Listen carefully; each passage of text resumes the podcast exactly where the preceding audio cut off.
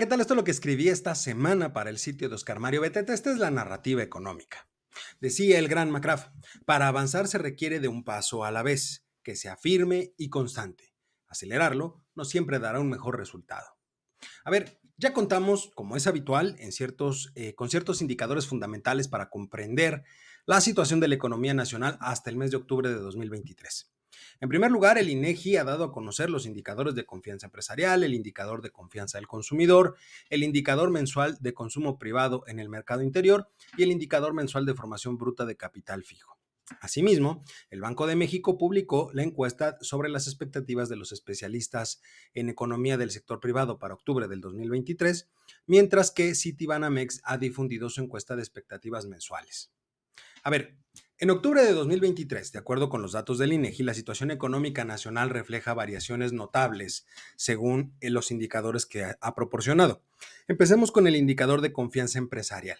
Este indicador, que no es otra cosa más que aquel que nos permite entender las tendencias divergentes en los diferentes sectores claves, como pueden ser las industrias manufactureras, eh, las de comercio o las de construcción, experimentaron diferentes cambios a lo largo de este último mes.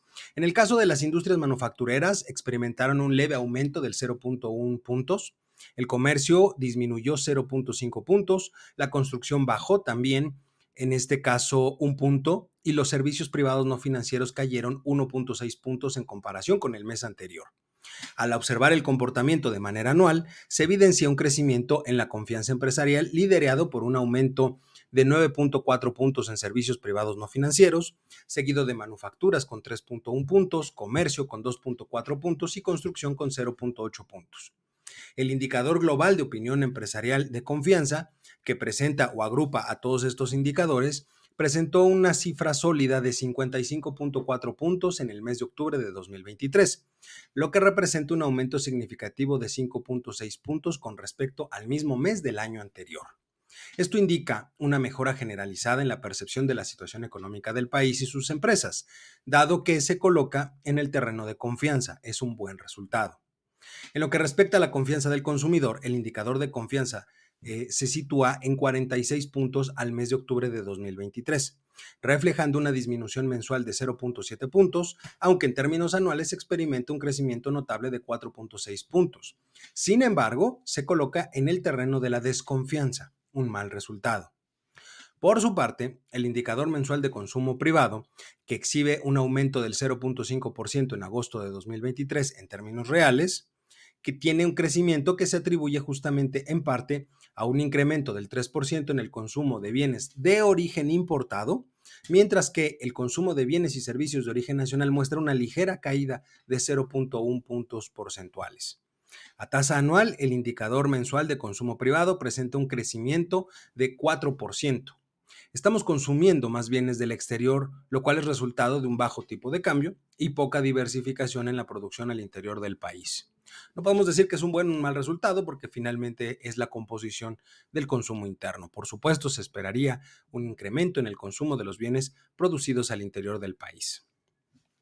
En el caso del indicador mensual de la formación bruta de capital fijo, ofrece que da a conocer información sobre la inversión en activos fijos a corto plazo, se registra un aumento del 3.1% en términos reales en agosto del 2023 a tasa mensual, mientras que a nivel anual el indicador experimenta un crecimiento de 31.5%, impulsado principalmente por aumentos significativos del 47.4% en construcción y del 15.9% en maquinaria y equipo.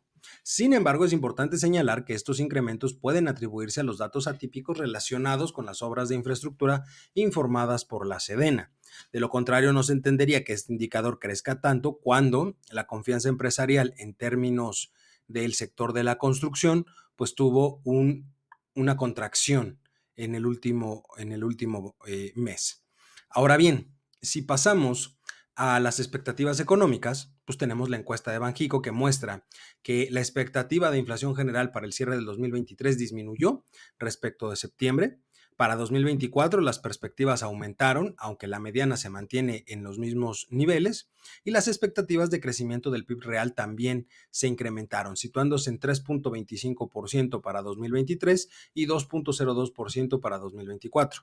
La encuesta de Citibanamex, por su lado, eh, pronostica un recorte de 25 puntos bases en la tasa de política monetaria para marzo del 2024 y estima una inflación general del 4.28% anual en octubre de 2023 con previsiones de crecimiento del PIB de 3.4% en 2023 y 2.1% en 2024.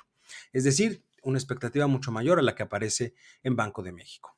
En resumen, pues la situación económica hasta octubre del 2023 muestra un panorama mixto. Tenemos cuestiones positivas, tenemos cuestiones negativas. Las señales positivas en la confianza empresarial, el consumo privado y la inversión en activos fijos se perciben claramente, pero también hay variaciones que requieren un seguimiento cercano, especialmente en sectores específicos como la construcción o como el consumo interior, justamente para evitar sobreestimar los resultados y presentar información poco confiable más adelante. Esperemos a ver qué es lo que nos dicen los datos para el cierre de este año y mientras tanto, yo soy Eduardo López y esta fue la narrativa económica de esta semana.